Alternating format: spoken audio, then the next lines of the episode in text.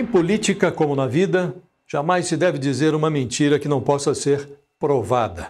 Bruno Covas entrou no seu segundo mandato na Prefeitura de São Paulo com o pé esquerdo. Ele deve explicações aos paulistanos que o reelegeram. Tornou-se, junto com o governador João Dória, personagem de uma versão sanitária de estelionato eleitoral. Na noite de domingo, Covas discursou no Diretório Estadual do PSDB falando para uma aglomeração de correligionários e aliados, ele celebrou a sua vitória nas urnas como uma evidência de que São Paulo rejeitou o negacionismo e prestigiou a ciência. O discurso foi aplaudido por militantes que, aglomerados num bar, acompanhavam a celebração por meio de um telão.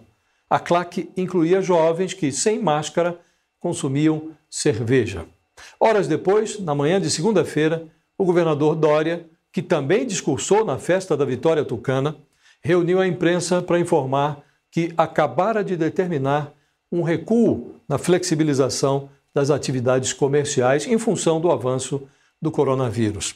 Reduziu-se de 60% para 40% a ocupação de estabelecimentos como bares e academias, que só poderão funcionar até 10 da noite. Eventos com pessoas em pé, como a celebração ornamentada com as presenças de Covas e Dória na véspera, foram proibidas. Se Covas acreditava no que dizia quando pedia votos, deveria anunciar o seu rompimento com João Dória. A despeito das evidências de aumento da incidência da Covid-19 no estado e na capital, Covas atravessou a reta final da campanha, declarando que a cidade de São Paulo vivia um momento de estabilidade da pandemia. Ele negava peremptoriamente a hipótese de recuo para fases anteriores com a adoção de restrições sanitárias. Dória soou ainda mais enfático. Chegou a chamar de fake news o burburinho sobre a hipótese de adotar medidas restritivas após a abertura das urnas. Depois das eleições, nós não vamos fechar comércios ou endurecer medidas de combate à pandemia. A pandemia está sob controle em São Paulo. Por isso, nós seguimos a pauta da ciência e da medicina. É a saúde que determina o que nós temos que fazer aqui, não é a política. Nós não agimos por pressão política ou por outros interesses o meu repúdio aos que espalham esse tipo de mentira na tentativa de prejudicar a nossa gestão ou fazer um golpezinho às vésperas da eleição.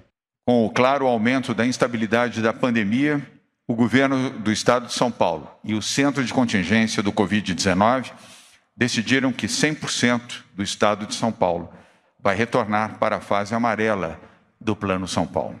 Essa medida, quero deixar claro, não fecha comércio, nem bares, nem restaurantes.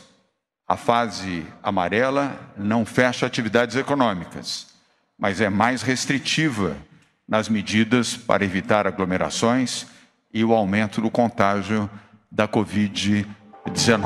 Na semana passada, cinco dias antes da eleição, a hipotética notícia falsa ganhou ares de verdade absoluta. O Comitê de Saúde, que assessora o governo de São Paulo, recomendou a adoção de providências para deter o avanço da Covid-19 no estado. Optou-se por empurrar as restrições com a barriga até o dia seguinte à eleição, como se o vírus respeitasse o calendário eleitoral. Adotadas com atraso, as medidas ganharam a aparência de coisa insuficiente.